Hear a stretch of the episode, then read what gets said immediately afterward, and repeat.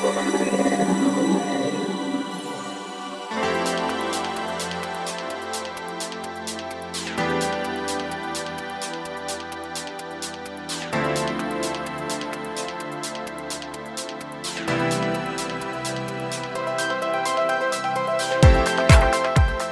んにちはゆきです。菊間が第345回の時間がやってまいりました。早川さん今週もよろしくお願いします。よろしくお願いします。なんで笑うの？まあなんか一瞬ちょっとねなんか先週とテンションが違うなちょうどさあのお正月でね、うん。あのみんな美味しいもの食べてさ、うん。まあ、年末からね胃が疲れたところでここで七草がゆちょうど、ねそれ遅いんじゃないてあれいつだっけ？七草がゆなんだから7日でしょ？7日か。いやちょうどねそこから10日経ってほら 胃が完全に回復したそんな感じで丹田に力を込めてよろしくお願いします。なるほどね、はいそんなちょっとあのおちゃらけた オープニングでうんこのまま行こうと思ったんですけど、あのー今日この番組が配信されてるのが1月17日なんですよ、はい。やっぱ1月17日というとね、はい。あのー20年前にちょうど阪神・淡路大震災が起きたわけじゃないですか。そうで、まあ、節目の年っていうこともあるので、やっぱりちょっとね震災に対する対策というか、うん立てておかなきゃいけないなって改めて思ってたとこなんですよ。うんうんどうですか？なんかこの頃って東京の方にいらっしゃいました？20年前。まあ、いたね普通に横浜にいたよね。だから95年って結構いろんなことあった年だよね。サリン事件とかもあって。そうそうちょうど中学生だったね。あ、まあ、そんなことはいいと思う。けどね横浜にいました。うん。でなんかこうあの時って私たちは私も東京にいたけれどもそんな地震とかがあまあほらこっちは揺れなかったじゃない、うんうん。でもえーってこんなことになっちゃうんだっていうのすごくうん。こう、まざまざと感じさせられた気がするの。そうだね。映像でもすごかったようねん。でそれからまあ十何年経ってね、まあ、東北の方で地震があったりってこともあるけども、うん。やっぱりそういうのってこう俺につけて思い返して、きちんと防災意識高めなきゃいけないですよね。そうだね。だから俺はやっぱりやっぱ震災東,、うん。東北か、うんうん。まだこっちの横浜東京もさ揺れたからやっぱあそこでさすがにやばいなと思って、それ以来はいわゆるあの直後は相当売れて売り切れたと思うけどいろんな防災のをさ、ね買って、まあ、それは定期的にずっと保管してるね。そうですよね。でやっぱり食料と水だけはあってさいろんなそれはあの個人的な名前控えてトップランナーの人もみんな結構言ってるから、うんうんうんうんだからそれはまあ最低限ちゃんとやってるかな。ねえもうこの国で生きてる限りそれはねそうそうそう。やっぱりあり得ることなので、うん。まあ、ちょっとごめんなさい。せっかく新年気分だったけどあの皆さんも聞いてらっしゃる皆さんもちょっとねうん。防災意識を少し高めていただければ嬉しいななんて。そううん。でもあの追加すると今ゆきちゃんいいこと言ったと思うんだけど、その決してネガティブな意味じゃなくて、うん。まあ、やっぱりこの国はもうそういうところでそうなんだよね。それをまあなんだろうまあ、地震起きない方がいいけど、うん。もう起きるのはやっぱ当たり前だと想定して、うんうんうんでそのねできることをしていくもそうだし、まあ、やっぱり単純に体鍛えるもそうかもしれないしメンタルもすごく、えー磨くとかさ、ね。だからやっぱりそうやってポジティブに捉えていくと、ね。コスモポリタンじゃないけどさどんな時代環境にも生きていけるような、うん。まあ、そういうふうに、あのー自分を追っていくと、まあ、そんなにネガティブな面ばっかりじゃないのかなとは思いますけど個人的に。ね。本当に。まあそんなところでちょっと今回は真面目なオープニングになりましたけれども、引き続き皆様本編もお楽しみください。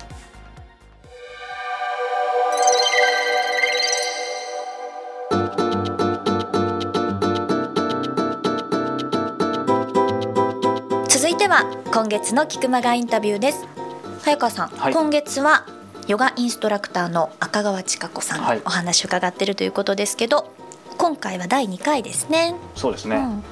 あのー赤川さんとはちょうど、まあ、仙台のはい。某所、某、まあ、別に言っていいと思うんだけどホテルのラウンジでええ。あの収録をしたんですけどもへ第一印象ね本当にバランスの取れた方だなというふうに思っていてス。で何をもってしてバランス取れてるかっていうとね、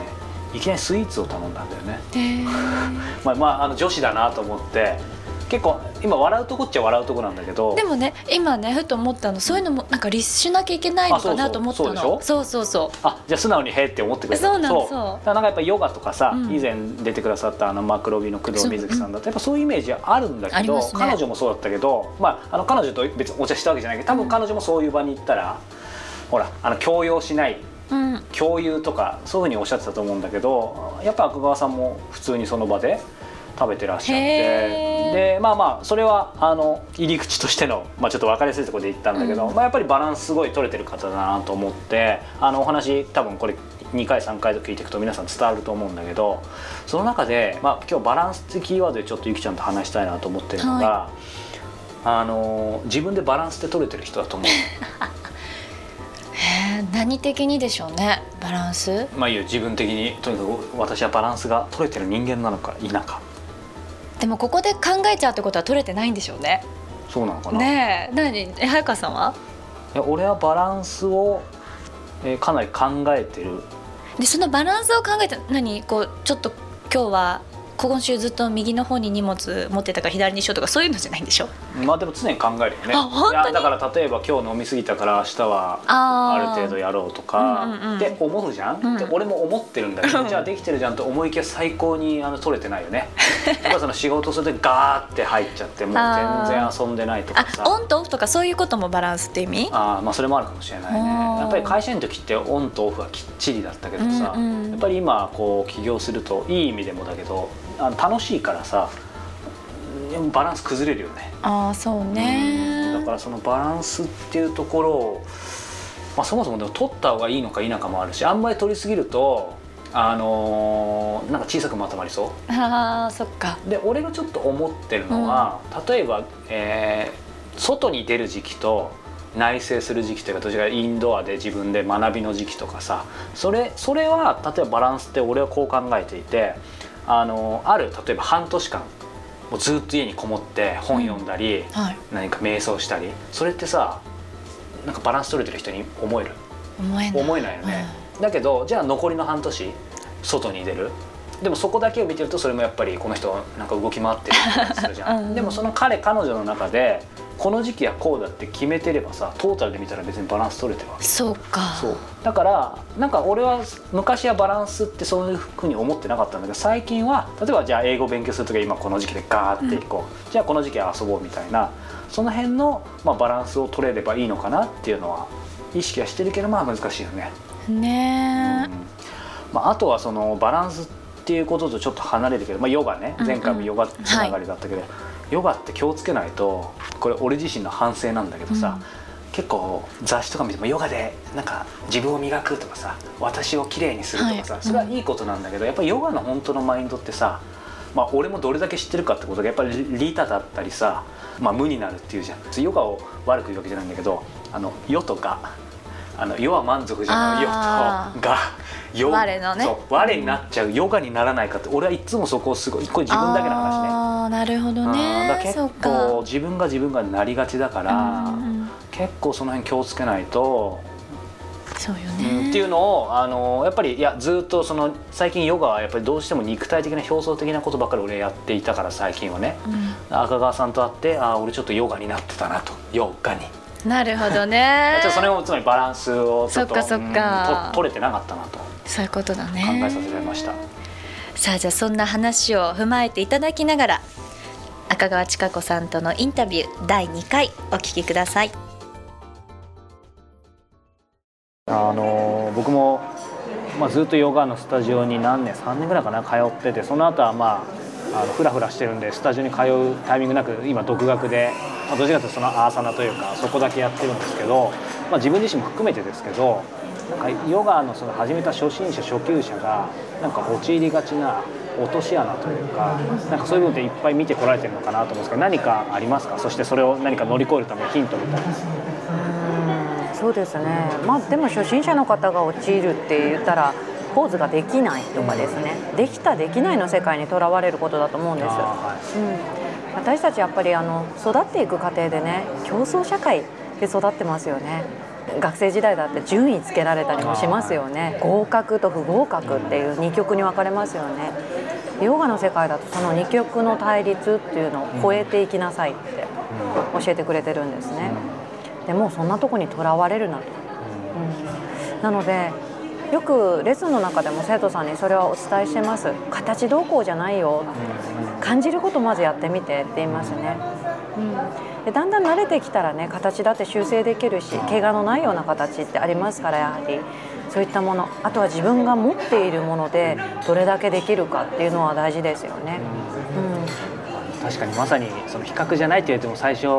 特に僕ずっと運動やってたんでもう一番人と競争じゃない一番なんか体伸ばせないかみたいなって痛めてたりとか,、うんうん、なんか今聞いてて恥ずかしかったんですけどもう少しそのメンタル的な部分で、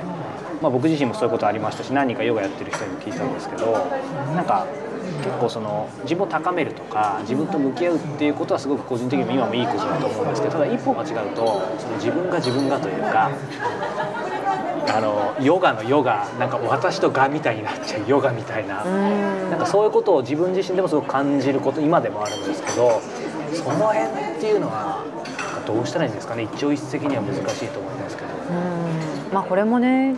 伝統的なヨガの教えの中にあるんです。はいで朝のだけをやっていくと確かにねあの我が強くなる感じもっともっとっていうふうになっていくんですよ。でもうんとヨガの聖典とかを読んでいったりとか、あとはヨガの聖典よりももっとあの前のものですね。ベーダ聖典っていうものを、そういったものを自分の中に落とし込んでいくと、うん、無理をしなくなるというかだんだんに我がなくなっていくというかヨガの目指すところってやっぱりそこなんです、うん、私私っていう思いも手放しなさいって言うんですね。でじゃあどこに向かっていくの？って言った時にこれなんか言うとねあの宗教的で嫌だっていう人もいるんですけどあの神様、これがないっていうのはちょっとまずいですよね。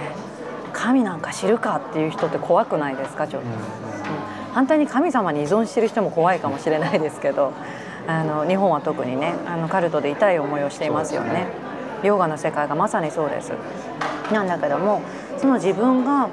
うん何か宇宙の働き、うん、大きな働きの一部であるということを感じられないで生きている。っていうと、はい、どんどん範囲が狭まって、うん、何か自分という枠が狭いものになってしまう。個の存在になってしまうと思うんですね。はい、うん、でもそこでヨガは最初にもお伝えしたと思うんですけども、はい、自分とそれ以外をつないでいく、うん、私たちはこの大きな宇宙の中でその一部としてあの生きているんだということですよね。そことつながっていきます。でそこでですねその宇宙の働きだからまあしょうがないかなって受け入れていくとかですね。手放していくこともすごく大事なんですけど、うん、じゃあ私を捧げようと。うん。あの周りの環境の中に捧げてみようとか、うん、そういう世の中に対するボランティア精神みたいな感じですかね、うん、奉仕の思い、うん、そういったものを最初はねちょっと偽善でもいいと思うんです、やっていくと気づくんですよそれも。これも実践的なんですけどヨガってかなり実践的なんですけど私前ねボランティアってやったことない時に外国人の方よくお金持ちの方やってますよね。寄付したりとか奉仕作業みたいにやってて偽善的だなって思ってたんですで実際に私311の後から療法士としてあの仮設住宅にボランティアに行ってるんですね。で最初のうちは何ができるかなってすごく気負ってみたりあとはなんか言ってることに対して自分であボランティア行ってるんだ私みたいななんかどこかでボランティア行ってる私を意識したりとかね、うん、っていうところがあったんですけどあこれ違うって途中でこれ完全にさせていただいてるんだな、あのヨガでねカルマの法則ってあるんですよね。自分が行ったことって必ず返ってくるよって。でいい行いをしたらやっぱりいいようなエネルギーとして返ってくるって。でもヨガの中ではねそのいいことを行ってもそれも手放しなさいって言うんです。よ、悪いことはまずねやらない方がいいよっていうのはこれは悪いことが返ってくるっていうだけじゃなくて悪いことやっている自分を見てるんですよ私たちって。でどこかで自分でああまずいことやってるなって分かりながらやっているのを無視していると自己否定がどこかに出てくるんですね。これもすごく瞑想していくと気づくんですけどこの自己否定感が実は私たちの病気につながっているんです、うん、あのその前に3.11ってありましたけど、まあ、ここ仙台ですしあのまさに東北でずっと育ってこられてその3.11の後にその赤川さんの中で変わったこととかまあそれは抽象的なことかもしれないですし今のような具体的なことかもしれないですけどその辺っていうのは何か大きなものはありました？そうですねかなりいろんな面で変わったと思うんですね。まずあの私インストラクターになってからもうかなりヨガの道には浅かったので、うん、ヨガができているかって言ったらできていなかったと思うんですね。もちろん今もねまだできていない部分があるかもしれないです。いっぱいあるかもしれないんですけど当時の私はできていない自分をどこかで受け入れてなかった、うん、もっとやんないとダメだよなとかなんとなくね子供の時から、うん、なんかこう修行とかね、はい、そういうのにこう惹かれてたんですよ。惹かれてたっていうのは引きつけられる。引きつけられてたんですね、うん、なんか将来尼になりたいぞとかね。どっかで思ったりとかしてて。それはでもちょっと自分のねあのやっていた行動に対する懺悔の気持ちもあったのかもしれないんですね。というのうん結構親を困らせたんですよ。あそうなんですそうです。うち父も結構優秀で姉も優秀だったんですね。でいつも比べられているみたいな、誰も比べていないのかもしれないけどそういう劣等感がずっとあったんです。そんな中で姉とはちょっと違う道を行くぞと思って、うん、結構自由にあの親の言うことも聞かずにですね。なんかそんな中でうんどこかでなんとなくそうやって自分をなんか追い詰めて高めていくというかですねなんかそういう要素があったんだと思うんですよ。ただし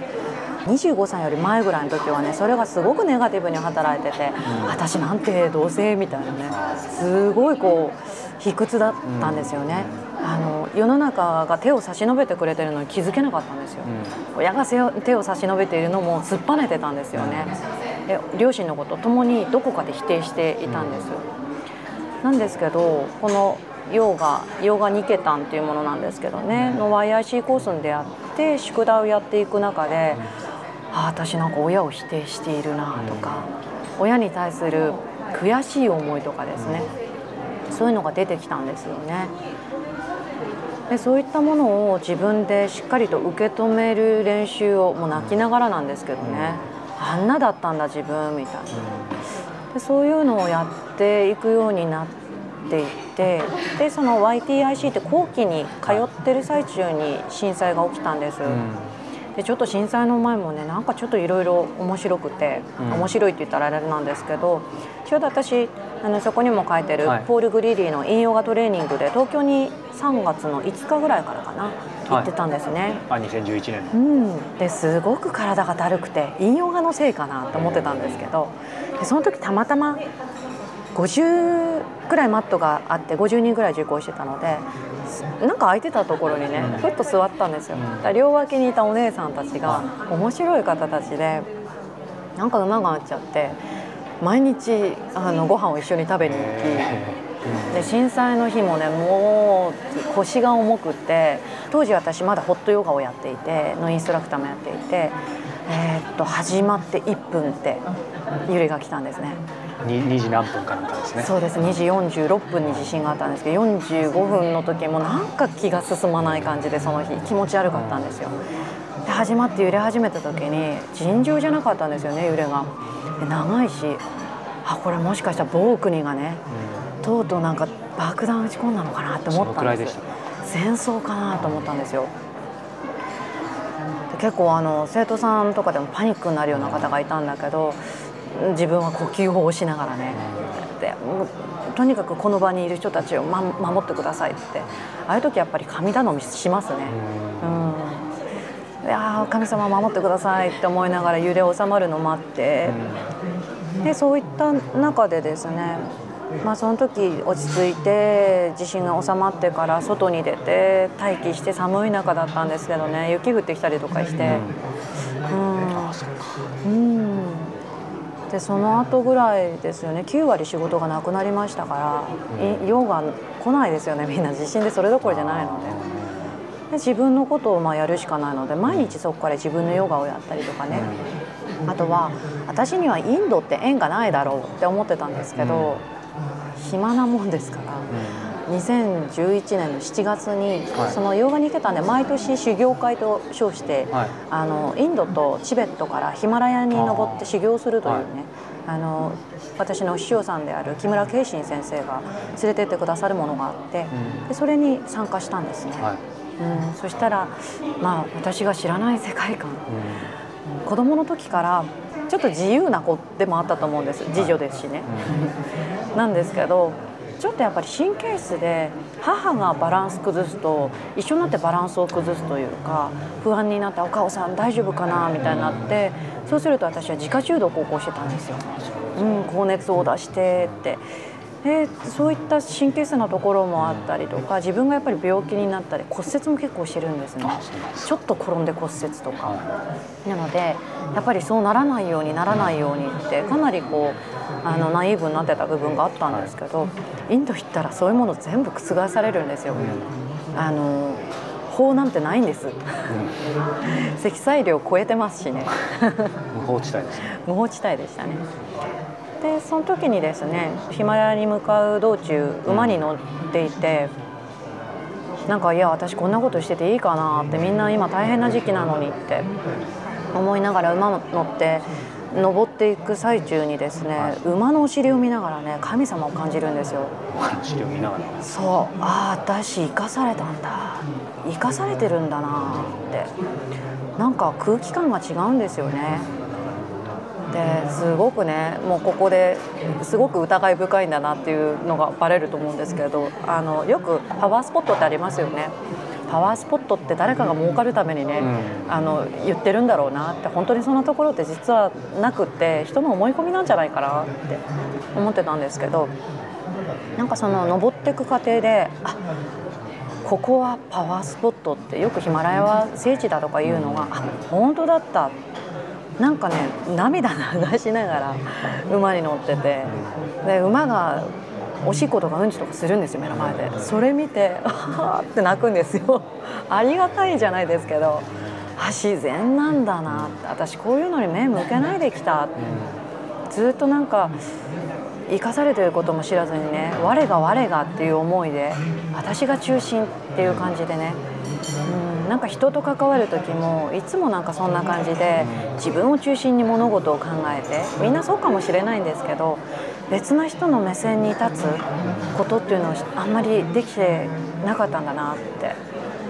ヨガの世界観ってそこなんですよ。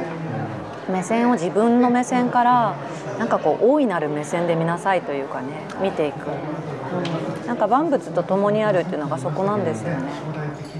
なんかいや泣いてたのは私だけかもしれないんですけど60人ぐらい行ったんですけどね。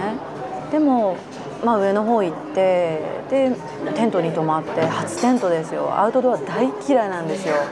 虫出るし寒いし家じゃないから枕も違うし。もうできれば避けたいんだけどヨガを知りたいって思ったんですよね。なんだこれはって思いましたからね。でこのお師匠さんについていったらきっと知れるだろうと。思ってで上の方標高3000メートルぐらいまで上がりましたね。あの登山も中学生ぐらいの時に行く登山以来です。って言ってその時にまあやっぱり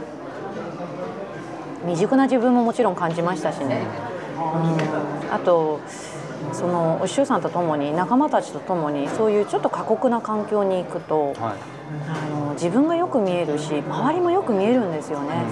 あの人今こういうところで苦しんでるんだろうなとかそういうことが分かったりとかするんですよね。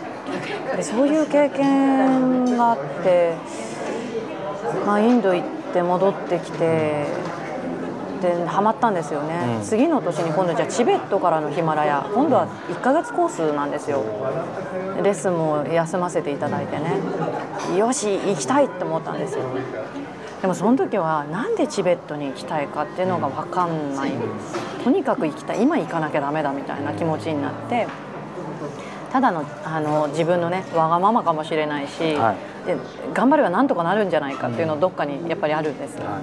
い、でそこでもね結構な金額もかかるんですよ。でもどうにもならないかもしれないんだけど申し込みだけしてねなんとかなんじゃないか、うん、そしたらね本当に直前までお金集まんなくてお師匠さんにも「ああもうダメかもしれないです」って言ったんですよね。そしたら死が遠い目をして「ああ大丈夫じゃない」って言うんですよ。なんでお師匠さん多分大丈夫だって言うから大丈夫だろうって思って。そしたらそれもねカンパしてくださった方とかいて行けたんですよね。行かせていただいたんですよ完全に。まさに。そうですね。でそういった、まあ、チベット行った時なんかも1ヶ月間今度はテント泊くのあの日数もかなり半端なく長かったし、結構大変だったと思うんですけどうん。なんかそんな中でもやっぱり瞑想を続けていて、うん、いろんな自分に気づいたりとか、なんか大きな中の一つである自分ってすごいちっぽけなんだけどでもやっぱり生かしていただいてるのって何かあるんだろうなって思えたんですね。自分の存在価値、うん、っていうものをちょっとずつやっぱり見出せていったと思うんです。でその311の前後でそういう変化があったんですね。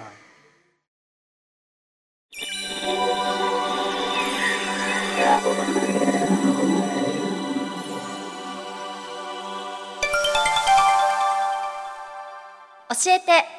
早川さん今年来ましたか？新年一発目の教えて早川さんです、はい、えっ、ー、とですね今回はこんな質問いただいてますよ、はい、ポッドキャストネーム数十年前に成人式を迎えましたさんからです。ベテランの方ですかね。早川さんゆきさんいつも楽しく聞いてます。私は旅行が好きでシーズンごとにいろいろなところへ出かけリフレッシュしていますが子供ができてからは海外は遠ざかっていますいつか行ける時が来たらと情報誌などを見ながら妄想を膨らませて楽しんでいます。早川さんは海外によく行かれていると思いますが今までに行った場所の中で感動的に素敵な景色や美味しかった食べ物おすすめのお店など人に教えたくなくなるようなとっておきの情報を教えてください。またここなら子供を連れて行っても楽しめそうという場所も教えてください。あのねこれ答える前に彼女心理カウンセラーだねこれ。どうして？これ言葉の魔術師だよ。だって今さ落ち着いて考えて教えたくなくなるようなとっておきの情報教えてくださいって言って何も考えずに今喋りそうになったけどさ。教えちゃってるよって。さすがですねこの方。僕の心理をよく知ってる方かもしれないですね、うん、さあということでなんかいろいろ書いてくれてたよね。そうね。確かに子供できたら海外遠ざかってるって、まあ、そういうことは多いだろうね。なかなかそんないけないもんねきっと。そうでしょうね、うん、だから妄想を膨らませてる中でなるほどなるほど。早川さんにぜひとっておき情報を教えてほしいと、うん、そうか教えたくないけどね、まあ、これで教えなかったら俺大ブーイングだよね。質問来なくなっちゃうからね、最悪でそうですね。まあいっぱいあるんだけど、はいなんか普通じゃやっぱり面白くないってこの天の弱的な、うんうん、別に世界中飛び回ってるわけでもないけどそうね。まあじゃあいくつか。あの以前ね番組でイビサ島に行ったって話をしたと思うんだけど、はい、あのね音楽というか、クラブミュージックと夕日のイビサスペインの島なんだけどそこのね、えー、から見える夕日の中でエスベドラ、はい、エスベドラって島なんだよ。島の名前？そう、うん、イビサからイビサ島から、えー、拝める、まあ、島なんだけど、うん。あのここがイビサも島でしょ？イビサも島、うん、だいっぱい島が多分ちっちゃいのがあるんだけどあのここはそのちょっとある方から聞いたんだけど、はい、本当に世界的に有名なパワースポット、エスベドラ。だから、えーと、そのイビサから拝むそのエスベドラの夕日はまあ、やばいっていう話でイビサのねいろんなところから有名なさビーチからの夕日とかもあるけど、はい、えー、とこれはやばいですで多分イビサエスベドラとか調べるとそういうの写真出てくると思うのでちょっとねもうなんなんていうんだろうもう神の領域だね。でもやっぱりそういう画像とかで見るよりも全然その場に行くと違うんでしょ？だから今本当はゆきちゃんの前でも写真見せようかと思ったんだけどやっぱり見せるとさ本当伝わんないじゃん。そうね。ああ綺麗だねで終わっちゃうよね。そうそうそうそう。だからもうなんかこれはやっぱりこれ聞いてる方ってね結構行動力ある方いると思うので、まあ騙されたと思って、まあ、イビサね以前えー、いいな。ご紹介もしたけど、はい、ぜひエスベドラの景色を大切な人となるほどね。言ってください いつになるかな、はい、さあさてです。さて、えー、なぜか僕が動揺しましたそうだよ。他にね、はい、せっかくなんでまああの僕言われるとやっぱり随分教えたくなっちゃうタイプなんで。もう一つぐらい教えてほしいな、はい、そうですね。あの美味しい食べ物。いいですね、うん、これはねあの以前、えー、このコスモポリタンブランニューでも紹介したと思うんだけど、はい、デンマークロラント。全部あの風力発電で、えー、賄ってる、まあ、これも島だね。あ島ばっかりだね、ね、あのロラン島にねあるオンセビキャンピング場っていうキャンピング場があるんだけど、うん、自然に大自然に囲まれたそこに併設のレストランで。これ読めねえなこれ。何？デンごめんなさいこれデンマーク語絶対違うと思いますがデンフードコンフィスカフィッシャーのことかなフィスカーは。あそうね。これ完全無欠の漁師っていう意味らしいので。何？すごいいかついね、うん。完全無欠の漁師の意味なの？これゆきちゃん綴りだけ言ってもらっていいかな DEN でしょ、うんでスペース開けて FULDKOMNE スペース FISKER だね、うんあのーこのねお店なんだけどちょっと読み方わかんないんだけどはい今までの人生の中で一番美味しい何があのねそのオーガニックな食材を使って手作りなんだけどなんて言うんだろうな。お魚料理なの？お肉料理？や野菜とかが多い。野菜がかなり多いんだけど見た目も美しいけど見たことがないみんな。見たことがなくてそこは小さなうーん普通の普通のっていうかおお家みたいになってて、はい。すごいアットホームな感じでそこの、まあ、奥様とご主人、まあ、店主なんだけどねもちろん、えがすごい温かい感じで迎え入れてくれてお店の雰囲気もあったかくてしかも全部それビュッフェなのね。ビュッフェだけどいわゆる皆さんが想像してるビュッフェとは全く違う。その見た目も味も。もうさあの今ちょっとお腹が空いてきたっていうのもあるんだけど、うん。うん早川さんの説明が下手とは言わないけどなんかそのさ そのさ微妙な感じがさ逆に行きたくなった、うだよねこれ下手でみんなイライラしてるよね。でもなんか見てみたいじゃん、うん。表現できないほどどんなものなんだろうっていうのがね。なのであの皆さん綴り多分合ってると思います。この綴り検索していただくしかありません。本当ね、うん。これえこの完全無欠の漁師って書いてデンマークロラントレストランとかでも出んのかな？それは難しいのかな？多分この英語日本語のサイトがないから。あそっかそっかさそね。ないし言ってる方もほとんどいないと思うので。すごいじゃあもう、まあ、まあでもせっかくだったらこの番組そういうことを教えた方が面白い。本当ね、うんまずでもデンマークロラン島にはい。行ってみていただいてだよそうですね。ね。でもロラン島っていうとなんか俺もすごい遠いイメージあったんだけど普通にさあのコペンハーゲンからまあそこから電車で確かに34時間なんだけど、ええ。あの陸続きというかさ陸続きなわけないんだけど島なのに？島だけどままあ多分渡ったんだろうね、うん。あのすごく思ってるより近いので、ドイツの国境も近い。なんかドイツとそのうち道路でつながるって聞いたんだけへどー。まああのすごくネット環境も良くてでなんでロラントの話になってるかちょっとずれてったけど そその前に、あのこのレストランぜひ皆さん、そうですね、あの俺もう一回絶対行こうと思ってるでもそういうところに巡り会えたっていう幸せよね、本当にやばいねここ、本当、うん。近所だったらしょっちゅう行ってるね。近所じゃないんだね。このためにどこでもドアを開発したい。と本当に心から。思ってます。まあそんなじゃあ今回はそのイビサ・エスベドラの夕日とデンマーク・ロラン島のオンセビキャンピング場に併設されてるレストラン、あそうね。あそれと、うん、教えて早川さんって言うとどうしてもあの教えたくなっちゃうんで あのね一つ一つやっぱ拾っていきたくなっちゃうのでお子さんね、はいはいはい。お子さんいらっしゃるってこと子供連れて行っても楽しめそうと言いましょう これ言ったもののあの違うと言われるかもしれませんがあの僕的には、はい。えーグランドキャニオンへ行くことをお勧めします。へえグランドキャニオン行ったことある？ないです。あのまあなんかイメージあるでしょ？ありますよ。あのうん本当にあの壮大。あごめんグランドキャニオンか。今私なんでか分かったけど、なんナイアガラの滝をあまあまあまあちょっと似てる部分はあるけどああのアメリカのね。そっかそっか、はい、ネバダ州にありますけども、失礼しました本当に壮大。いわゆるあの海を見るとさなんかちっぽけなどうこうってあるけど、うんちょっとそれとはまたどっちが優れてるじゃないけどはあっていう 今日ちょっと言葉足らずですいません。へ下手もうちょっと言うと違う違う。もうちょっと言うとあのアメリカ人ってさ発想がでかいじゃん。ああこれ普通に見てたらなるわなってそいうっかそっか。ふうに思います。でただあのグランドキャニオンっていろんな生き方があるんだけど俺的には、うん。あのラスベガスから、はい。あのまあ、お子さんが、まあ、お子さんいても別にラスベガス遊べると思うけど、あのセスナで出てますのでセスナに乗ってあ多分子供は喜ぶんじゃないかな。ちょっと大人は怖いかもしれませんが。はい、そこからあのグランドキャニオン行くのをお勧めします。え旅行会社の方ですか？昔ね旅行代理店で働こうと思ったこと。あそう。だけどあの勉強国家資資格を取ろうと勉強実はしてたんですよ。はい。してたんですが、えーしていくうちに途中であれ俺旅行したいだけだなと思って 気づくのが遅いんだけど慌ててあのやめましなるほどね、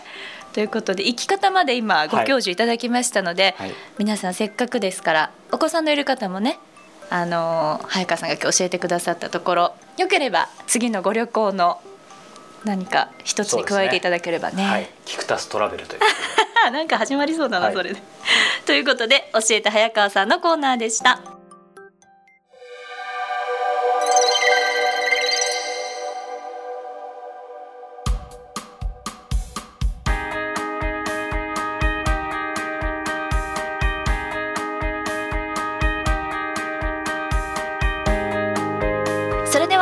グのお時間です。この番組では本日のようにね皆様からの質問募集しております。キクマがトップページから入っていただきまして右上に質問フォームのバナーがございます。そちらからどしどし質問をお待ちしております。そして質問採用させていただいた方には今年からプレゼントが変わりまして Amazon のギフト券500円分をプレゼントさせていただいております。ちなみにゆきちゃん、はい、はい夏休みはどうなったのかな？ねえそれ今早川さんに振られてすっかり忘れてました。どっか行きたいってある？島に行きたくなった今日の話から。じゃあぜひね、まあ、ロラン島か、えー、イビサ島もしくはエスベドナ島にお越しの際はキクタストラベルをご利用ください。よろしくお願いいたします、ということで皆様 来週も何の番組何の番組旅行番組になっちゃったね。まあたまにはいいですね、はい。さあそれでは皆様来週もお耳にかかりましょう。さよなら